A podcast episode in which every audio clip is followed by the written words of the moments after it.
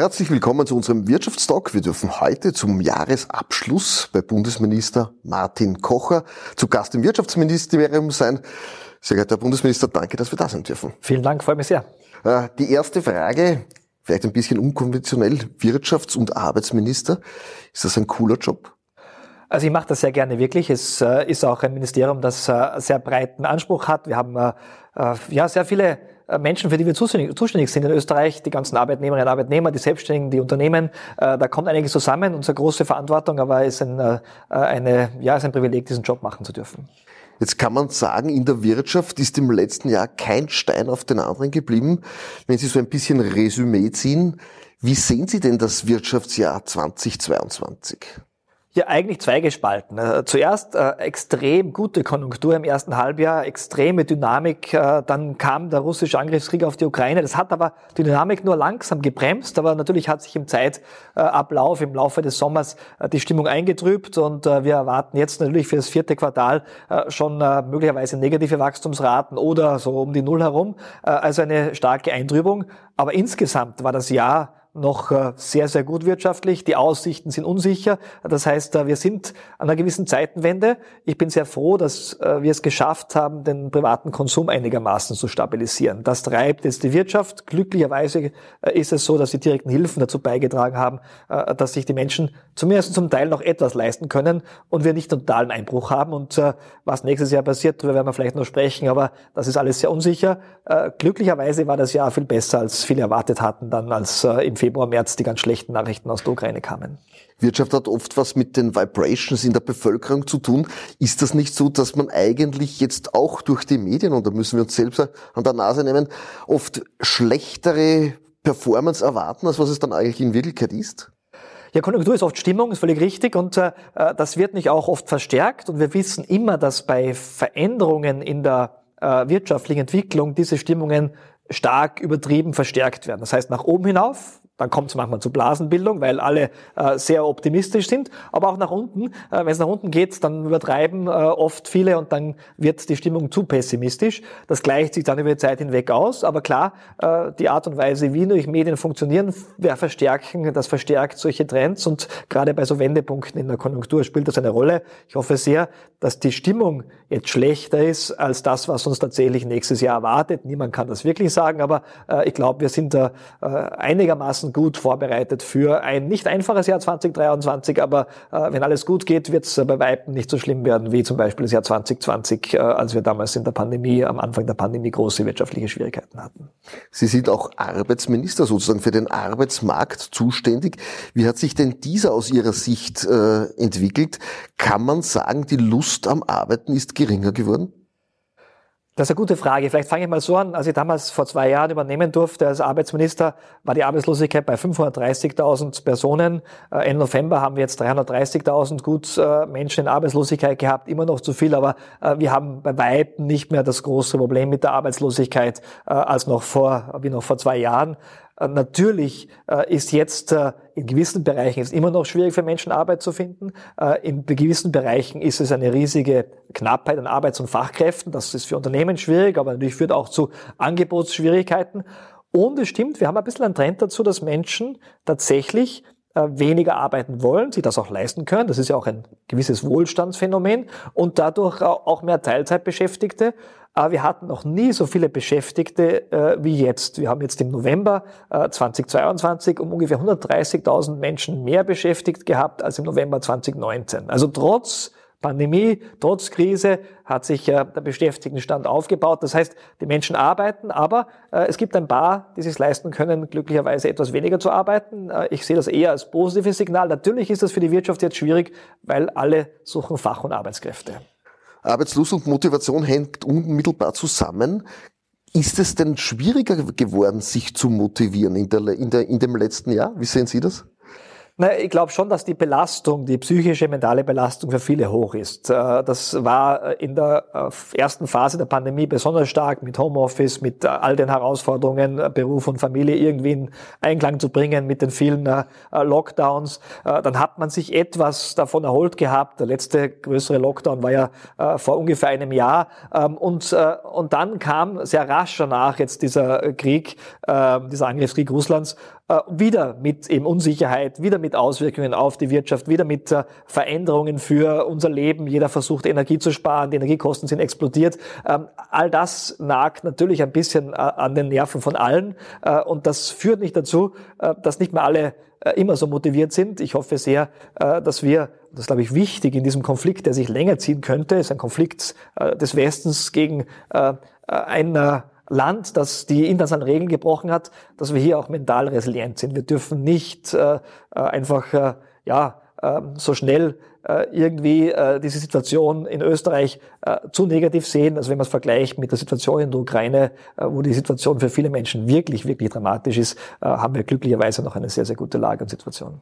Wenn wir die Wirtschaft in Zahlen gießen wollen, vielleicht ganz kurz der Status quo. Wo stehen wir denn jetzt gerade? Kann man sagen, es geht uns eigentlich eh ganz gut?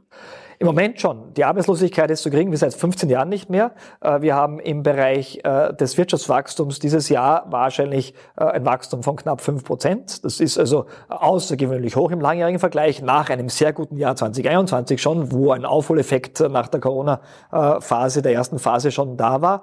Ähm, das heißt, wirtschaftlich stehen wir sehr gut da. Wir haben einen Großteil dessen aufgeholt, was während der Corona-Zeit an Wachstum verloren gegangen ist. Ähm, aber natürlich, die Unsicherheit ist jetzt groß und äh, das ist etwas, was immer für wirtschaftliche Entwicklung äh, schwierig ist, weil natürlich Unternehmen planen müssen, aber auch Haushalte planen müssen. Äh, wir müssen es schaffen, glaube ich, möglichst rasch wieder eine gewisse Sicherheit zu gewähren. Und die Sicherheit kann eigentlich nur über Lösungen bei der Energieversorgung und bei den Energiepreisen vonstatten gehen. Das sind die größten Auswirkungen dessen, was wir hier in Österreich spüren von dem, was in Russland und Ukraine passiert. Sie sagen eh, der Ukraine-Krieg, der Angriffskrieg hat uns alle schwer getroffen. Äh, die Bundesregierung hat viele Maßnahmen gesetzt, um das zu lindern. War das alles erfolgreich und was war besonders erfolgreich? Wir haben versucht, wie Sie sagen, ganz richtig, verschiedene äh, Maßnahmen zu setzen. Das Ziel war immer, möglichst treffsicher zu sein, möglichst denen zu helfen, die es wirklich brauchen, sowohl bei den Unternehmen als auch bei den Haushalten natürlich. Ähm, das gelingt nicht immer perfekt, das ist keine Frage. Deswegen glaube ich, kann man über jede einzelne Maßnahme gut diskutieren. Aber es gibt eine Reihe von internationalen Vergleichen, vor kurzem auch äh, durch den äh, Weltwährungsfonds, wo gezeigt wird, dass unsere Maßnahmen relativ treffsicher waren, recht umfangreich waren insgesamt im Vergleich mit anderen Ländern und relativ treffsicher waren. Und es gibt auch in Österreich einige Studien, die sagen, dass gerade in unteren Einkommensbereichen äh, die Maßnahmen äh, die Kostensteigerung im Durchschnitt weitgehend ausgleichen. Jetzt ist aber klar, in den höheren Einkommensbereichen ist es so, äh, dass die Kostensteigerungen nicht ganz ausgeglichen werden können. Eine Steigerung der Energiekosten macht uns alle, und in dem Fall vor allem die, die es sich leisten können, etwas ärmer, weil wir einfach mehr zahlen müssen für das, was wir letztes Jahr noch viel billiger bekommen haben und damit weniger anderes kaufen können. Aber ich glaube, dass die Idee mit direkten Hilfen, die zu unterstützen, die es wirklich brauchen, wie gesagt, bei Unternehmen, also auch bei Haushalten, die richtige Strategie war äh, und nicht am Preismechanismus zu viel zu ändern, weil das möglicherweise zu Knappheiten führt, wenn man es nicht klug macht. Also Preisobergrenzen können funktionieren, aber wenn sie zu äh, undifferenziert sind, dann führt es dazu, dass lange Schlangen an Tankstellen entstehen oder ähnliche äh, Versorgungsschwierigkeiten entstehen. Wir dürfen heute zu Gast sein im Wirtschaftsministerium, Wirtschaftsminister Dr. Martin Kocher. Danke, dass wir da sein dürfen. Es geht weiter in unserem Wirtschaftstalk. Wie digital ist Österreich? Wo stehen wir da? Hat es früher geheißen, wer ein E-Mail schicken kann, ist digital. Die Zeiten sind längst vorbei. Wie ist denn Ihr Status quo zum Thema Digitalisierung? Wie digital sind wir? Ja, sehr unterschiedlich. Also ich bin verantwortlich für die Startups zum Beispiel. Da haben wir jede Menge auch digitaler Startups, die sehr, sehr gut funktionieren, auch weltweit äh, erfolgreich sind. Äh, wir haben natürlich gerade im Bereich der kleineren und mittleren Unternehmen noch Aufholbedarf. Da gibt es Förderungen aus dem Ressort für den Aufbau digitaler Kompetenzen, für den Aufbau digitaler Infrastruktur. Äh, und wir haben natürlich auch in der Bevölkerung, was Arbeitnehmerinnen und Arbeitnehmer betrifft, sicher noch Aufholbedarf. Äh, es geht nicht nur um das E-Mail oder das Smartphone, da geht es auch um Sicherheit im äh, äh, digitalen Bereich es geht um viele andere digitale Kompetenzen. Äh, da wird es in den nächsten fünf bis zehn Jahren äh, sehr viele Anstrengungen brauchen. Nicht nur äh, was die Arbeitsmarktpolitik betrifft, auch die Unternehmen müssen hier einen Beitrag leisten, dass wir da am Puls der Zeit bleiben. Wirtschaftsstandort Österreich im Vergleich international, wo stehen wir da ungefähr? Wir schneiden da ganz gut ab. Also wenn man sich die Indizes anschaut, ist immer schwierig, aber sind wir immer im äh, vordersten Bereich, Platz 10, Platz 15 äh, in der Welt. Aber klar, wenn wir uns mit den Besten vergleichen wollen, Skandinavien, äh, die Benelux-Staaten, vor allem die Niederlande, ein paar Staaten auch im öffentlichen Bereich, in den baltischen Staaten, da gibt es noch Aufholbedarf. Also ich glaube, wir haben gute Infrastruktur, aber wir können noch besser werden und wir werden versuchen, die Wirtschaft zu unterstützen auf diesem Weg. Gerade in der Pandemiezeit ist der Ruf nach Förderungen sehr groß geworden. Das Wirtschaftsministerium, der Staat Österreich hat die Wirtschaft enorm unterstützt. Wie viel Unterstützung ist denn legitim? Wie viel muss man geben und wie viel soll man geben? Das ist eine ganz wichtige Frage. Treffsicherheit spielt eine große Rolle. Wir müssen ja äh, die zukünftigen Budgets, die zukünftigen Generationen auch sozusagen berücksichtigen und nicht alles, äh, was wir an äh, Mittel haben, was wir an Ressourcen haben, jetzt einsetzen. Wenn es um die Transformation geht, Digitalisierung, aber vor allem auch die grüne Transformation in Richtung Nachhaltigkeit und äh, CO2-Neutralität. Da geht es nicht darum, jetzt die Unternehmen gerade in der angewandten Forschung zu unterstützen und auch zu schauen, dass dieser Übergang so funktioniert, dass Arbeitsplätze erhalten bleiben. Aber es darf auch nicht so viel sein. Es gibt nämlich auch eine Aufgabe der äh, Wirtschaft, äh, dass sie ihre eigenen Investitionen tätigt. Äh, und es, glaube ich, ist wichtig, dass die öffentliche Hand die Erwartungshaltung an sie äh, zwar erfüllt, aber die Erwartungshaltung auch nicht ins Unermessliche treibt, was manchmal natürlich angesichts äh, der letzten Jahre äh, bei den Hilfen in der Pandemie geschehen ist, wo halt dann die Millionen plötzlich so Milliarden wurden und eigentlich der Wert dieser großen Förderpakete gar nicht mehr so gesehen wird. Ich glaube, wir müssen da ein gewisses Redimensionieren auch erleben. Äh, man spricht ja auch davon, dass man sagt, das, was da gefördert wurde, hat den Markt ein bisschen verzerrt. Sehen Sie das so, dass wir hier, wir hatten zu wenig Insolvenzen gehabt wie nie zuvor. Äh, die werden wahrscheinlich jetzt im Jahr 2023 durchaus vor der Tür stehen. War das ein bisschen marktverzerrend? Ganz sicher hat das gewisse Insolvenzen nach hinten geschoben. Es hat sicher auch an der einen oder anderen Stelle äh, ein bisschen äh, die relativen Gewichte auf Märkte verschoben. Das kann man gar nicht verhindern bei so großen Paketen. Da ging es ja auch darum, eine Massenarbeitslosigkeit zu vermeiden, ein Massensterben von Unternehmen zu vermeiden. Es ist glücklicherweise auch so passiert, dass nicht irgendwann einmal eine große Welle an Insolvenzen passiert ist. Das wäre ja die äh, große, das große Horrorszenario ge äh, gewesen. Wir haben jetzt dieses Jahr ungefähr so viele Insolvenzen wie 2019 gehabt und werden nächstes Jahr ein bisschen mehr haben, also ein gewisser Nachholeffekt. Aber alle Vorhersagen sind eigentlich im Rahmen. Also ich glaube, es ist ganz gut gelungen. Äh, bei all der äh, sicher verständlichen Kritik äh, an einzelnen Maßnahmen. Wir werden auch alle Maßnahmen, zum Beispiel die Kurzarbeit, der große Maßnahme, die ich auch damit verantwortet habe, genau evaluieren, um daraus zu lernen, was man beim nächsten Mal noch besser machen kann. Viele Leute haben gesagt, in der Pandemie durchhalten, es wird dann wieder normal. Glauben Sie, wird dieses Normal je wieder kommen, das wir gewohnt waren bis vor zwei, drei Jahren? Die Frage ist, was man so normal bezeichnet. Also ich glaube schon, dass äh, sich, was die Gesundheitssituation äh, betrifft, äh, sich wieder einiges und sehr vieles normalisiert hat und das vielleicht noch normaler werden kann. Es hat sich auch einiges äh, verändert. Geschäftsmodelle haben sich verändert. Menschen haben ihre Lebensmodelle etwas umgebaut. Äh, Homeoffice ist sicher gekommen, um zu bleiben, zumindest teilweise. Also es werden einfach äh, einige Aspekte überbleiben äh, aus dieser Zeit. Hoffentlich zum Großteil die positiven Aspekte aus dieser Zeit. Mehr Flexibilität, bessere Anpassung, mehr Digitalisierung. Wir haben einen großen Schritt gemacht, was das betrifft. Ähm, und wenn das bleibt, dann bin ich froh und die anderen negativen Dinge lassen wir hoffentlich bald hinter uns. Es steht ein Energiekostenzuschuss für die Wirtschaft vor der Tür. Äh, auf was darf man sich da freuen? Was wird da kommen? Was soll da kommen? Ja, wir haben ja schon sehr früh, Österreich war ja weit vor vielen anderen Ländern den Energiekostenzuschuss 1 beschlossen. Da sind auch die ersten Auszahlungen äh, schon erfolgt. Äh, nicht nur die Anträge, sondern wirklich die Auszahlungen äh, für den Zeitraum von äh, Februar bis äh, Oktober.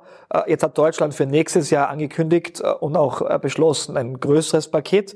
Das heißt, es ist ganz klar, wir müssen aus Wettbewerbsgründen, aber auch um kleine Unternehmen zu unterstützen, damit sie nicht aus dem Markt ausscheiden, weil sie die hohen Kosten in den Preisen nicht weitergeben können, wir müssen jetzt auch nachziehen und es wird ein Paket geben, das Österreich möglichst nahe äh, dem deutschen Paket bringt, äh, allerdings möglicherweise mit einer anderen äh, Form. Da gibt es einfach unterschiedliche Vor- und Nachteile äh, des deutschen Modells und äh, des Energiekostenzuschusses, den wir jetzt haben, äh, den wollen wir ausweiten und etwas verlängern. Man spricht auch von einem Jahr der Klärung. Viele Dinge haben sich im letzten Jahr geklärt, viele Dinge wurden digital, vieles, man hat sich damit auseinandergesetzt, dass es so ist, wie es ist. Jetzt kann man fast sagen, die Wirtschaft hat sich immer das ganze letzte Jahr von Ihnen was gewünscht. Was wünschen Sie sich denn von der Wirtschaft? Wie soll sich denn die Wirtschaft entwickeln? Beziehungsweise was wünschen Sie sich? Wie, wie sollen wir denn in Zukunft gemeinsam umgehen, um erfolgreich zu sein? Ja, da gibt es viele Wünsche und ich, ich nenne die auch manchmal in Gesprächen mit äh, Vertreterinnen und Vertretern aus der Wirtschaft. Äh, da geht es um äh, Innovation, da geht es darum, einfach am Puls der Zeit zu bleiben, international zu sein, äh, über die Grenzen zu schauen. Äh, auch natürlich ein sehr starker Fokus auf äh, die Mitarbeiterinnen und Mitarbeiter. Das wird in den nächsten fünf bis zehn, 15 Jahren aufgrund der demografischen Entwicklung, der Pensionierungswelle zu dem entscheidenden Standortfaktor, dass wir attraktiv sind für gut ausgebildete Menschen aus Österreich, aus der Europäischen Union darüber hinaus, dass man auf die schaut, dass man schaut, dass man gute Rahmenbedingungen bietet für alle, Flexibilität bietet. Also da gibt es vieles, was man tun kann und ich bin da sehr, sehr intensiv in Gesprächen mit, mit vielen Vertreterinnen und Vertretern aus der Wirtschaft und ich sehe auch, das ist einer der großen Privilegien des Ministers, wenn man durchs Land fahren darf und ähm, Unternehmen anschauen darf, dass da sehr viel Innovatives und Gutes passiert. Also ich glaube, wir sind gut aufgestellt für die nächste Zeit. Wir stehen kurz vor Weihnachten und auch vor dem Jahresende und sprich auch vor Beginn eines neuen Jahres. Da stellt sich die Frage, oder ich darf sie Ihnen stellen, dürfen wir uns auf die Zukunft freuen oder müssen wir diese mit großem Respekt erwarten? Das ist eine philosophische Frage. Ähm, also ich, ich persönlich freue mich immer auf die Zukunft, weil ich immer zumindest einigermaßen pragmatisch Optimist bin. Es wird sicher 2023 nicht ganz einfach, äh, aber wir hatten auch schon andere schwierige Jahre. Ich glaube, man überhöht manchmal in der Gegenwart die Schwierigkeiten und unterschätzt die Schwierigkeiten, die es in den letzten äh, 70, 75 Jahren seit äh, dem Zweiten Weltkrieg gegeben hat. Da gab es gute Zeiten, da gab es aber auch schwierige Zeiten. Äh, ich glaube, äh, wir sollten uns auf äh, die Zeit einstellen. Wir sollten auch die negativen Szenarien gut vorbereiten, aber nicht zu pessimistisch sein und uns auf äh, ein vielleicht nicht ganz einfaches Jahr 2023 freuen. Äh, aber das kann auch zur Hälfte des Jahres schon wieder besser werden. Die ersten Monate werden sicher wirtschaftlich etwas schwieriger als das erste Halbjahr 2022. Ich darf mich ganz herzlich bedanken und hoffe, dass auch für Sie etwas dabei war. Sie hatten ein bisschen Spaß beim Zusehen und eine schöne Vision für das Wirtschaftsjahr 2023. Danke, dass Sie mit dabei waren.